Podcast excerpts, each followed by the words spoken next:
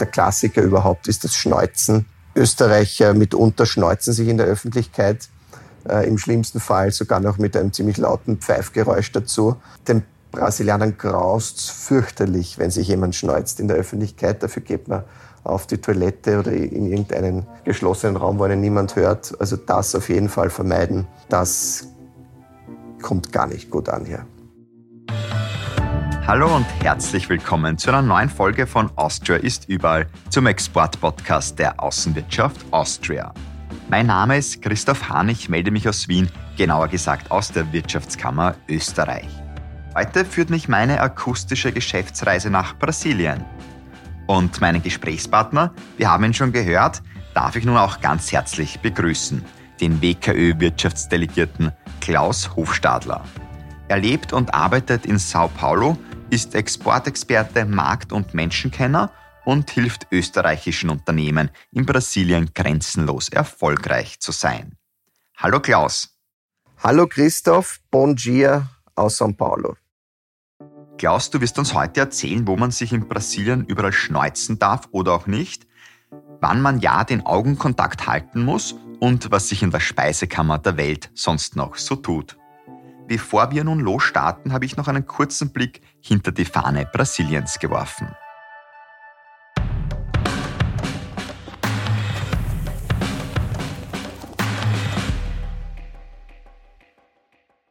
Brasilien, Land der Zukunft, wie es in Anlehnung an die Hymne von Stefan Zweig so schön heißt, bietet viel neben Samba, Strand, Fußball und guten Kaffee.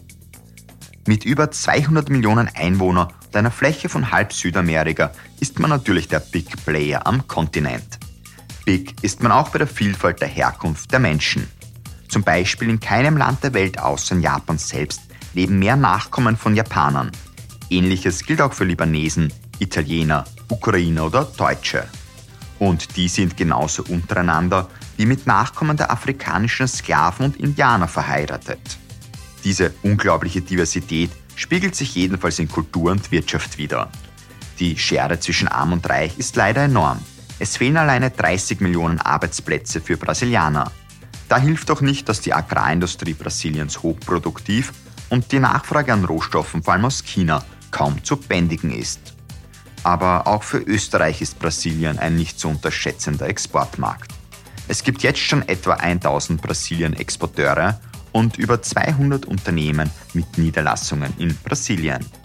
Und wie der Markt und vor allem die Menschen so ticken, hören wir jetzt von Klaus Hofstadler.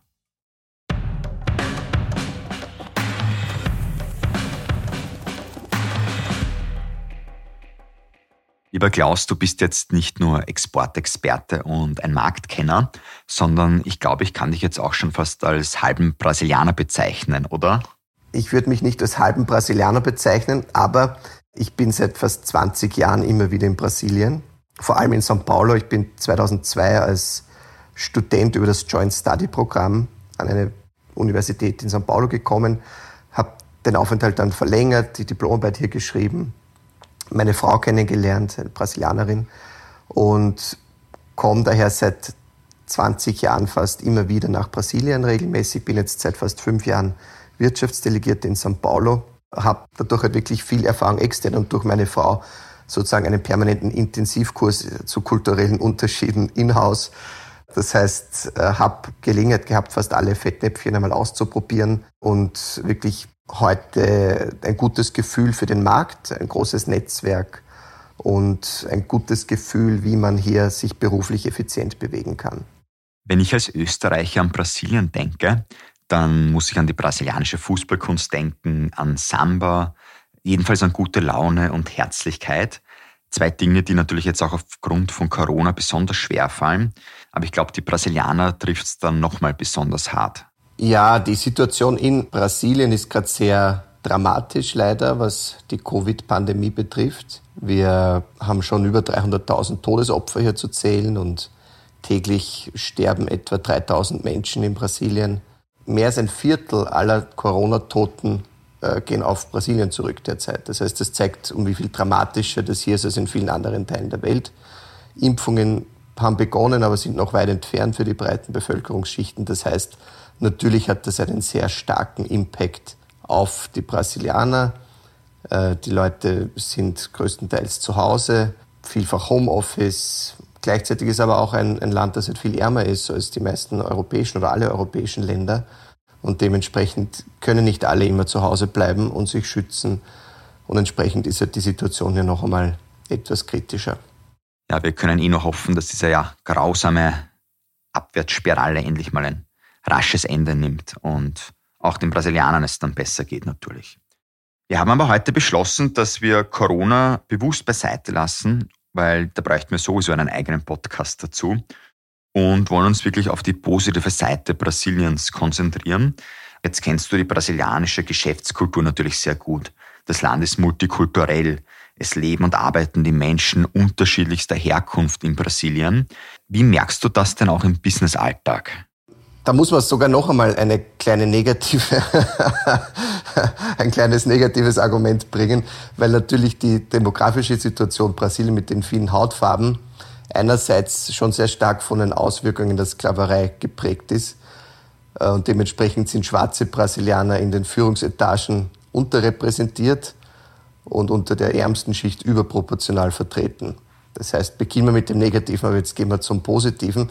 Das Land ist ja auch natürlich von sehr äh, großen Immigrationswellen geprägt, die Bevölkerungsstruktur insbesondere aus Europa, aber auch aus Asien. Das sind halt Familiengeschichten, wo Leute sich auf, auf den Weg gemacht haben, um ein besseres Leben zu beginnen. Und das ist sehr spannend. Also gerade São Paulo war für viele dieser Kulturen der, der erste Ort, wo sie angekommen sind oder sich dann auch niedergelassen haben. Äh, sogar ein Tiroler Dorf gibt es in Südbrasilien namens 13 Linden oder Tresicilias, wo ein Großteil der Bevölkerung einen österreichischen Pass haben und ein sehr interessantes Tirolerisch der 1930er Jahre sprechen. Das heißt, das prägt äh, das Businessumfeld und ist natürlich ein spannender Anknüpfungspunkt für ein erstes Gespräch. Das heißt, die Brasilianer, die über diese Einwanderungsströme gekommen sind, verfolgen sehr gerne ihren Stammbaum zurück und sprechen sehr gerne darüber. Das heißt, egal ob man dann über Urlaubsreisen den Anknüpfungspunkt nimmt, wenn man mit Italienischstämmigen spricht oder wenn man mit Deutsch-Österreichischstämmigen spricht, kann man natürlich über die eigene Geschichte sprechen. Da gibt es sehr viele interessante Anknüpfungspunkte, weil die Brasilianer sehr stolz auf ihre Familiengeschichte sind. Abgesehen von der Bedeutung der Familiengeschichte hat sich in Brasilien aber über die letzten 500 Jahre etwas ganz anderes, was sehr brasilienspezifisch ist, entwickelt, nämlich der Business-Alltag zeigt uns, dass es eine wahnsinnig reiche oder fast unglaublich reiche und sehr resiliente Oberschicht gibt, die sich die wichtigsten Assets Brasiliens untereinander aufteilt. Und um das auch wieder mit einer kleinen Zahl zu belegen, das Vermögen der sechs reichsten Brasilianer ist circa genauso hoch wie das Gesamtvermögen von 50 Prozent der ärmeren Brasilianer. Oder eine andere Statistik, die auch sehr spannend ist, wenn es ums Einkommen geht, also das, was verdient man im Jahr oder im Monat. Das Einkommen der 0,1 Prozent superreichen Brasilianer, also 0,1 Prozent der Bevölkerung sind die wirklich reichen Brasilianer, entspricht dem Einkommen der 50 Prozent der ärmsten Brasilianer. Das heißt, ein, einer der, ein Elite-Brasilianer verdient 500 Mal so viel wie ein Brasilianer der ärmeren Hälfte. Und das ist, glaube ich, etwas, was sehr brasilienspezifisch ist. Brasilien ist das ungleich verteilte Land der Welt, also zumindest was die demokratische Welt betrifft. Und es ist ein großes Land, das heißt, das ist schon sehr eklatant. Es gibt quasi nicht ein Brasilien, sondern es gibt das superreiche Brasilien der, der Vermögenden, äh, der Unternehmer, der Großunternehmer und es gibt viele arme Brasilianer, es gibt ein armes Brasilien, es gibt eine Mittelschicht, die natürlich fleißig ist und, und, und äh, fleißig hart arbeitet, um sozusagen sich das, ein, ein gutes Leben zu sichern. Ich glaube, das ist spannend äh, im, im brasilianischen Kontext. Meine letzte akustische Geschäftsreise hat mich nach Dänemark geführt zu Cosima Steiner und die hat mir gesagt, dass die Hierarchien in Dänemark sehr flach sind. Wie ist denn das in Brasilien? Ich nehme an, da gibt es wahrscheinlich dann doch eine, eine gewisse ja, Unterschied zwischen äh, auch der Chefetage und den Mitarbeitern. Absoluter großer Unterschied. Also da sind wir wirklich wahrscheinlich am anderen Ende der Skala. Was wenn Dänemark auf der einen Seite ist, ist Brasilien wahrscheinlich weiter auf der anderen Seite. Ja, der, der Unterschied ist eklatant. Es ist nicht die soziale Mobilität ist sehr gering. Das heißt, äh, auch wenn jemand äh, aus, aus der Mittelschicht kommt äh, und ein ganz gut über die Runden kommt, ist es für diese Personen wahnsinnig schwierig, wirklich in die ultimative Chefetage durchzudringen. Da gibt's ganz klare Aufteilung in, im Land. Die Hierarchien sind entsprechend sehr wichtig. Also es ist ganz entscheidend zu wissen, wer trifft Entscheidungen beim Geschäftspartner. Es ist durchaus üblich, dass man zuerst mit einem äh, hierarchisch weniger hoch angereihten Mitarbeiter oder äh, Mitarbeiterin zu tun hat. Aber am Ende, wenn man dann zu einem Meeting kommt und es geht wirklich um die Entscheidung, die getroffen werden muss, dann wird die Entscheidung immer der Chef treffen. Das heißt, in einem Mid-Market-Unternehmen ist es dann wirklich der Geschäftsführer. In einem Großkonzern muss das halt dann schon wirklich die Entscheidungskraft in der Abteilung sein, die, die diese Entscheidung dann wirklich treffen darf. Wenn du uns jetzt so auf ein Business-Meeting mitnehmen würdest, wie läuft denn das denn so ab in Brasilien? Wie vereinbart man das? Wie ist da so die Sitzungskultur? Was sollte man beachten? Die Vereinbarung für einem ersten Business-Meeting erfolgt entweder über uns, also ist etwas, was wir natürlich als, als unsere Kernaufgabe betrachten, passende potenzielle Geschäftspartner für österreichische Unternehmen zu finden. Das heißt, wir initiieren sehr oft dieses erste Meeting.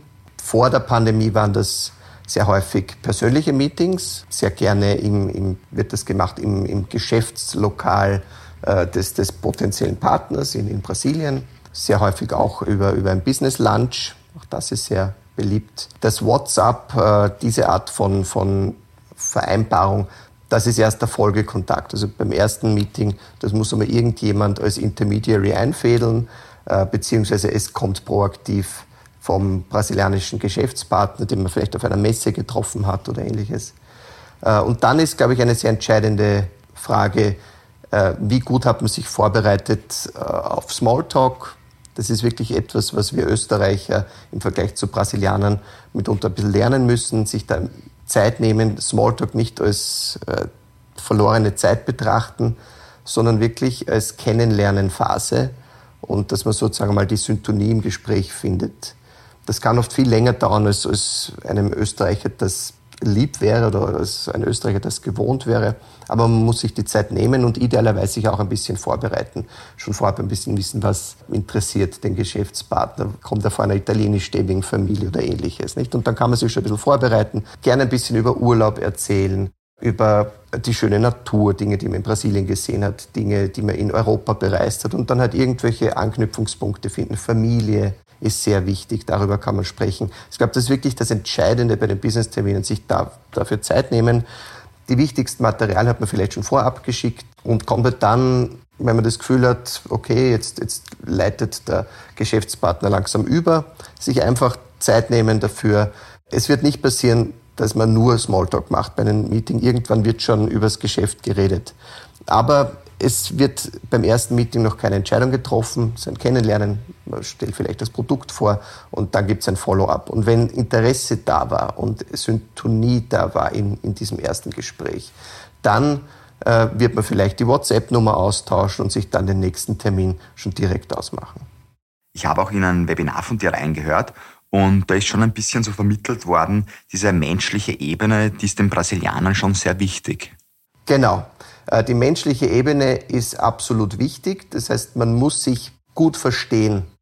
Das, das muss passen. Und da muss man Zeit investieren darin. Also nur das Produkt allein reicht nicht aus. Das Produkt muss natürlich passen und, und wir sind berühmt für unsere Qualität und, und ausgezeichnete Produkte. Aber im Verkaufsgespräch und im Verkauf ist einfach dieses persönliche Connecten äh, essentiell.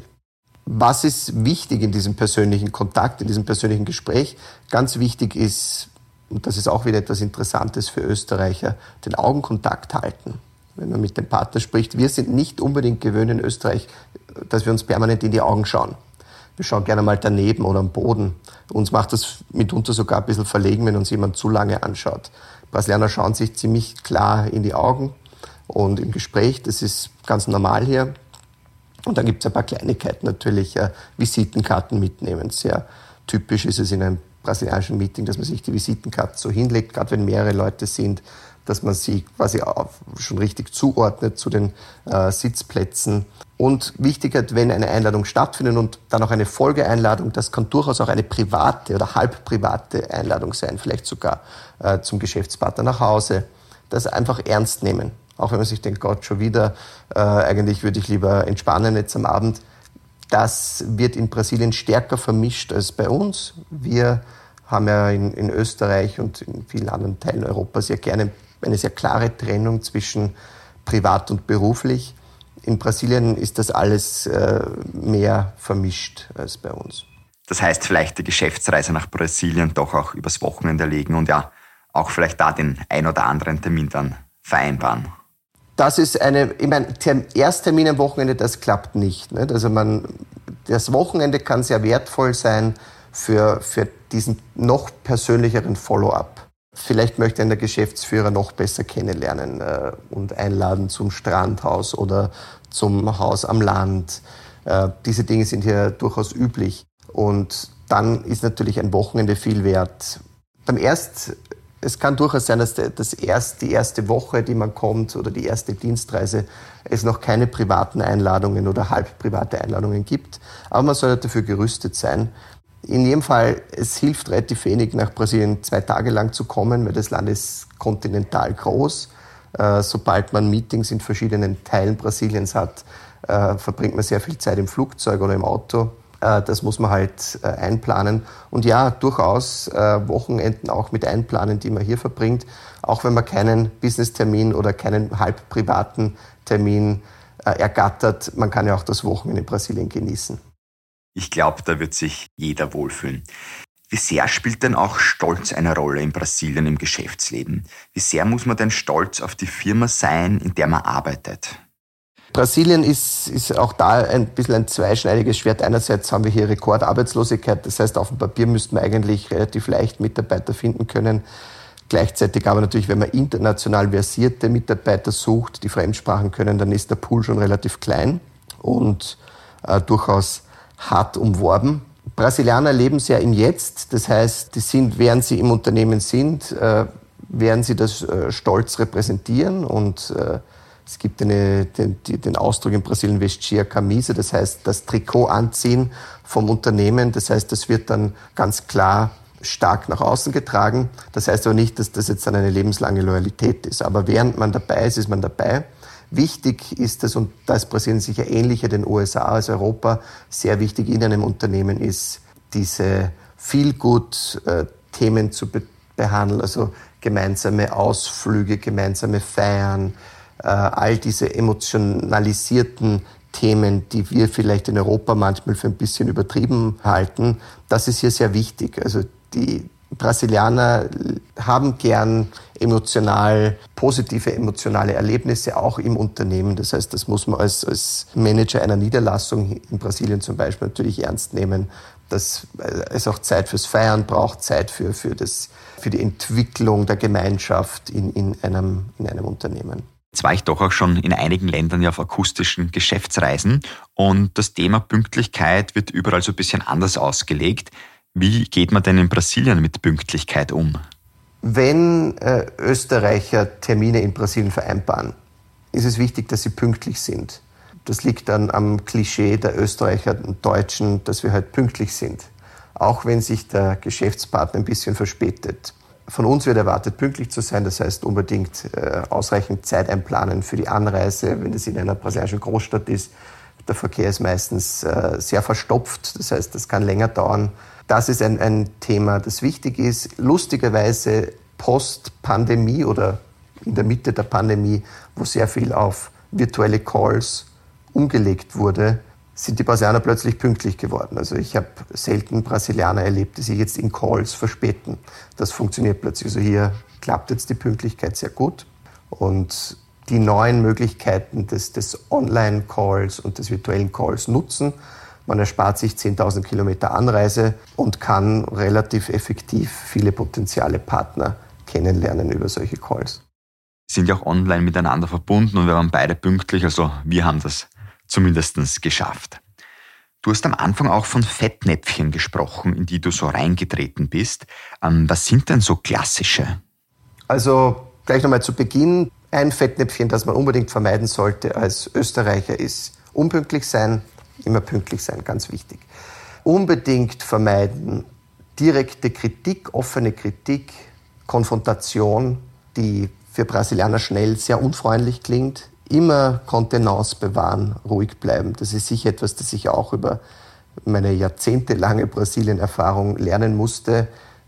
Man kommt nicht weiter, wenn man äh, explodiert. Das bringt nichts, das funktioniert hier nicht. Äh, das, da verletzt man die Leute hier sehr schnell. Sie merken sich das dann sehr lange. Das heißt wirklich immer versuchen, äh, freundlich zu bleiben, ruhig zu bleiben. Da erreicht man am meisten. Und dann gibt es halt ein paar kulturell klassische Unterschiede, die, die lustig sind teilweise. Also eines ist immer, den Brasilianern graust wenn Ausländer das Essen mit den Händen direkt angreifen. Das mögen sie gar nicht. Also hier wird, es gibt hier manche so Fingerfood-Snacks, die man mit den Fingern isst, wie zum Beispiel Coxinha oder de Queijo, diese Käsebrötchen, die nimmt man mit einer Serviette in die Hand in der Regel. Also manchmal hat man im Restaurant gemeinsame Vorspeisen wenn man die nimmt, entweder mit der Serviette oder mit der Gabel auf den Teller legen. Das ist ein, eine Kleinigkeit und ein, der Klassiker überhaupt ist das Schneuzen. Österreicher mitunter schneuzen sich in der Öffentlichkeit, äh, im schlimmsten Fall sogar noch mit einem ziemlich lauten Pfeifgeräusch dazu. Den Brasilianern graust fürchterlich, wenn sich jemand schneuzt in der Öffentlichkeit. Dafür geht man auf die Toilette oder in irgendeinen geschlossenen Raum, wo einen niemand hört. Also das auf jeden Fall vermeiden. Das kommt gar nicht gut an hier. Also vermutlich nicht der beste Absatzmarkt für Tempotaschentücher sozusagen. ich möchte jetzt mit dir von der Business-Etikette jetzt ein bisschen in den Markt noch reinschauen. Und da gleich mal so meine erste Frage. In welche Richtung entwickelt sich denn der brasilianische Markt? Brasilien hat sich in den letzten zehn Jahren nicht sehr gut entwickelt als Gesamtmarkt. Das heißt, wenn man sich heute anschaut, wie stark Brasilien zwischen 2011 und 2020 gewachsen ist, natürlich ist da auch die Corona-Krise drinnen am Ende, aber es gab eigentlich seit 2014 eine stagnierende oder rezessive Entwicklung Brasiliens. Das heißt, Brasilien ist in den letzten zehn Jahren de facto nicht gewachsen. Wenn man dann noch dazu nimmt, dass die Superreichen trotz Krise äh, zugelegt haben, haben die ärmeren Brasilianer und auch die Mittelschicht Brasiliens heute ein geringeres Einkommen pro Kopf, als sie das vor zehn Jahren hatten. Das heißt, das zeigt, der Gesamtmarkt oder der Inlandsmarkt hat sich nicht sehr gut entwickelt. Gleichzeitig aber hat sich die exportorientierte Industrie Brasiliens unglaublich gut entwickelt.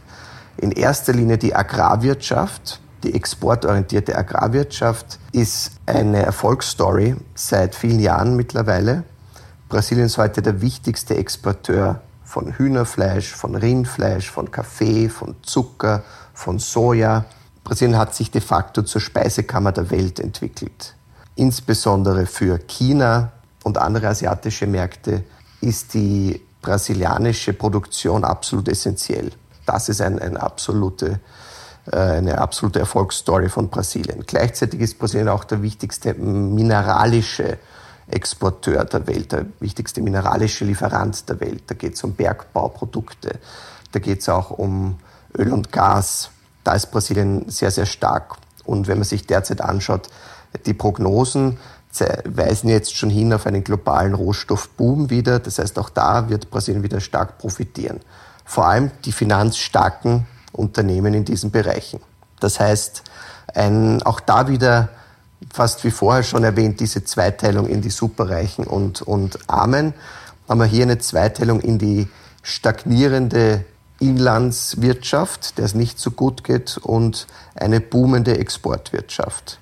Weil du gerade auch so diesen Rohstoffboom angesprochen hast.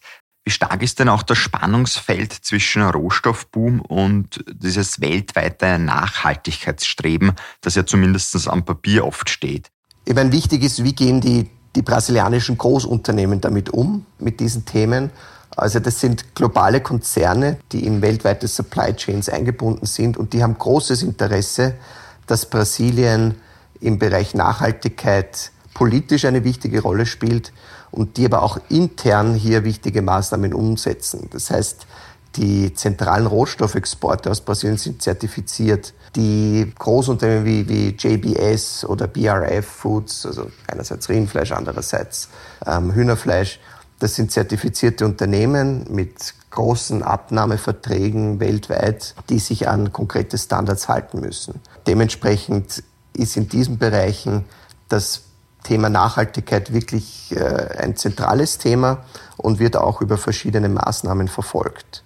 Gleichzeitig aber gibt es, und wir haben das ja alle verfolgt, äh, Probleme mit Brandrodungen im Regenwald, die aber in erster Linie auf kleinere Unternehmen zurückzuführen sind, kleinere Agrarunternehmen, die halt nicht langfristig denken, sondern kurzfristig hier Gewinne maximieren wollen, Glücksritter, die über illegale, illegalen Rohstoffabbau irgendwo im Amazonasgebiet äh, rasch an Geld kommen wollen. Aber das sind keine langfristig planenden Großunternehmen, mit denen wir oder die Welt, die Weltmärkte in der Regel zu tun haben.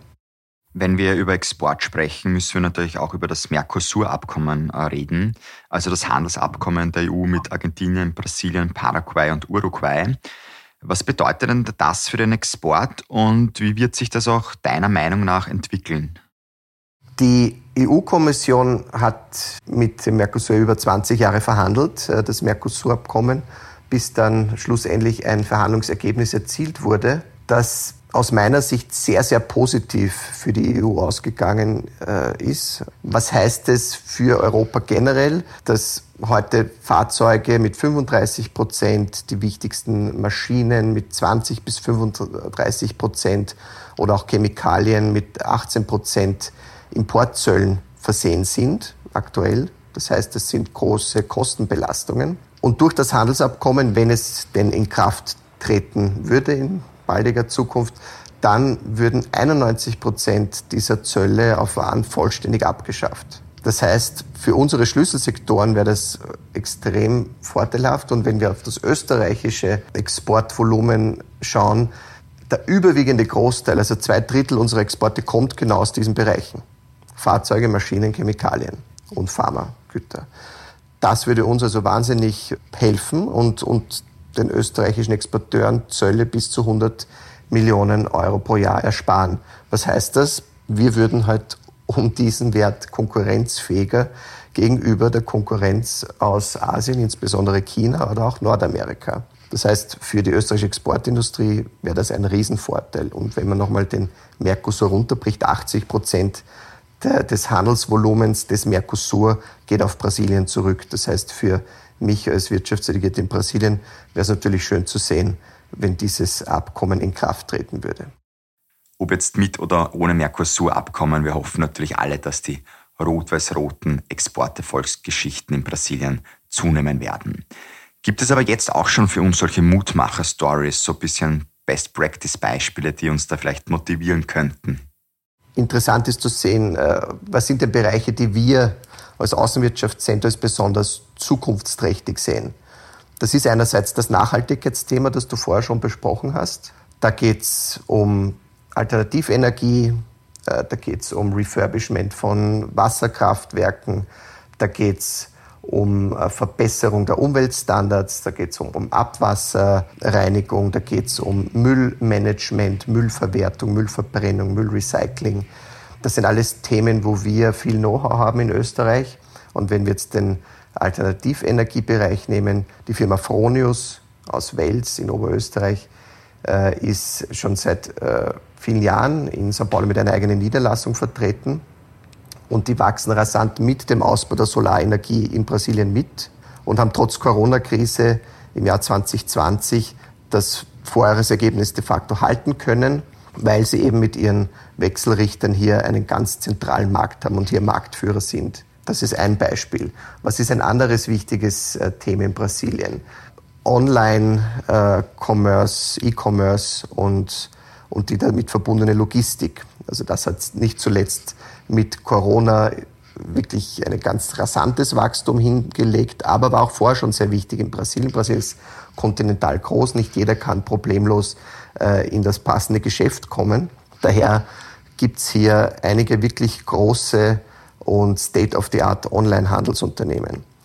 Da gibt es das Unternehmen Knapp, die Knapp AG, die erst kürzlich im November 2020 für das Unternehmen Gimba, das ist ein führender brasilianischer Onlinehändler für Büromaterial, ein neues Distributionscenter aufgesetzt haben mit dem modernen Know-how für Automationslogistik. Was heißt das? Dass jetzt dieses Unternehmen zum Beispiel äh, statt bisher 500 Bestellungen pro Stunde abwickeln konnte, jetzt 1200 Bestellungen abwickeln kann mit österreichischem Know-how. Also es gibt genug Geschäftschancen und ich glaube, wer da jetzt auch noch mehr wissen möchte, auch Marktportfolio, kann das funktionieren, kann mein Produkt funktionieren, der kann sich auch dann direkt bei dir melden und mit dir in Kontakt treten. So ist es. Äh, wir sind ein wirklich praktischer Ansprechpartner für österreichische Exporteure und Investoren. Wir haben hier ein, ein, haben ein tolles Team hier in São Paulo. Ein Mitarbeiter sitzt in unserem äh, Auswirtschaftsbüro in Rio, der Rest in São Paulo. Der Großteil meiner Mitarbeiter sind dreisprachig, also wir sprechen als Arbeitssprache Portugiesisch im Büro. Gleichzeitig kann der Großteil auch äh, Deutsch und Englisch. Das heißt, wir können wirklich sehr gut kommunizieren, sowohl mit Brasilien als auch, als auch mit den österreichischen Unternehmen. Und egal was gebraucht wird, die Erstanalyse zum Markt, wichtige Kontaktpartner, das ist wirklich unsere Spezialität. Wir haben ein tolles Netzwerk hier. Wir finden passende Kunden für Sie, passende Vertriebspartner. Äh, das ist spannend. Da können wir viel tun und gleichzeitig natürlich auch, was passiert in, in volatilen Märkten wie Brasilien. Es kann auch mal was schiefgehen. Zahlungsverzug, rechtliche Probleme. Auch da haben wir ein tolles Netzwerk an, an Rechtsdienstleistern. Wir haben sehr viel Know-how in diesem Bereich. Also wir können da wirklich, egal was gebraucht wird im wirtschaftlichen Bereich, glaube ich, sehr, sehr gut helfen. Ja, und wer das nutzen möchte, darf ich nochmal erwähnen, einfach bitte direkt beim Klaus melden. Ja, lieber Klaus, das war's jetzt von unserem Podcast. Ich sage nochmal herzlichen Dank, alles Gute, gesund bleiben natürlich und ja, bis hoffentlich bald einmal. Super, ich danke dir, Christoph. Äh, vielen Dank für die Einladung und liebe Grüße nach Wien. Das war es jetzt schon wieder mit einer Folge von Austria ist überall. Ich bedanke mich an dieser Stelle beim gesamten Team der Außenwirtschaft Austria für ihre Unterstützung. Wenn Sie, liebe Podcast-Fans, sich für weitere WKÖ-Wirtschaftsdelegierte interessieren, dann gerne auch nächstes Mal wieder in der Podcast-App Ihres Vertrauens einfach auf Play drücken.